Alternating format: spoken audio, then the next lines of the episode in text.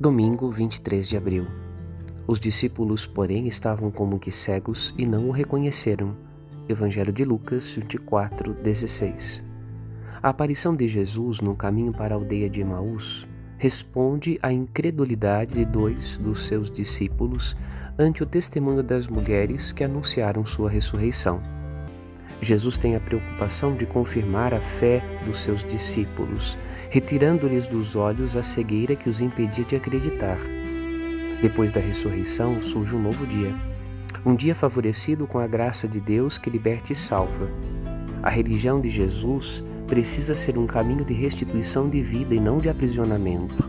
O que temos e recebemos de Jesus, damos com amor, com alegria e exultação em Deus fidelidade e testemunho. Meditemos. Padre Rodolfo.